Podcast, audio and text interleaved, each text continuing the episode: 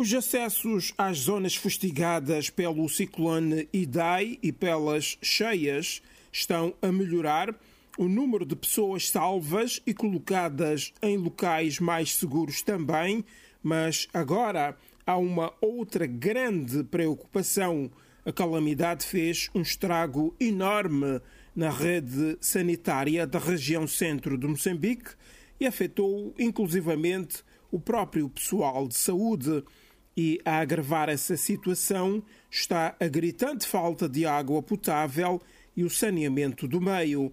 O risco de eclosão das chamadas doenças de origem hídrica é quase que inevitável. Nós nem gostamos de falar muito, mas cólera é o que mais temos medo porque numa situação como esta, o risco de acontecer doenças diarreicas é bastante elevado e dentro das doenças diarreicas é que temos mais medo é cólera. Por isso temos realmente que fazer tudo para que o acesso à água potável e ao saneamento seja garantido a essas populações e também nos preparar para podermos agir logo, se houver os primeiros casos que houver, podermos agir logo para evitar que se alastre para todos os outros. E é para evitar uma outra catástrofe que já foi elaborado um plano nacional da resposta de emergência na área da saúde, plano que prevê seis componentes principais: coordenação, resposta rápida, restauração de sistemas de saúde, prevenção e resposta às epidemias, nutrição e logística.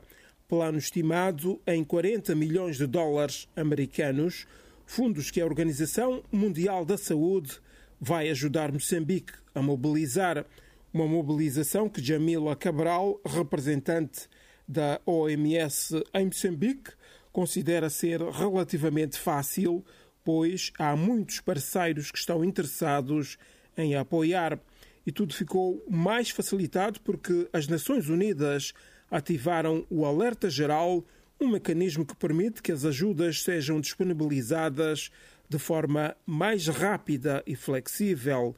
E uma das coisas que deve ser feita de imediato, segundo a guineense Jamila Cabral, é, por exemplo, restaurar os serviços primários de saúde e lançar uma massiva campanha contra doenças como a cólera e o sarampo. A quantidade de vacinas que mandamos pedir são 900 mil doses, que é mais ou menos o que se estava a pensar, bom, no início, quando fizemos isso, estava-se a falar de 600 mil pessoas afetadas, né?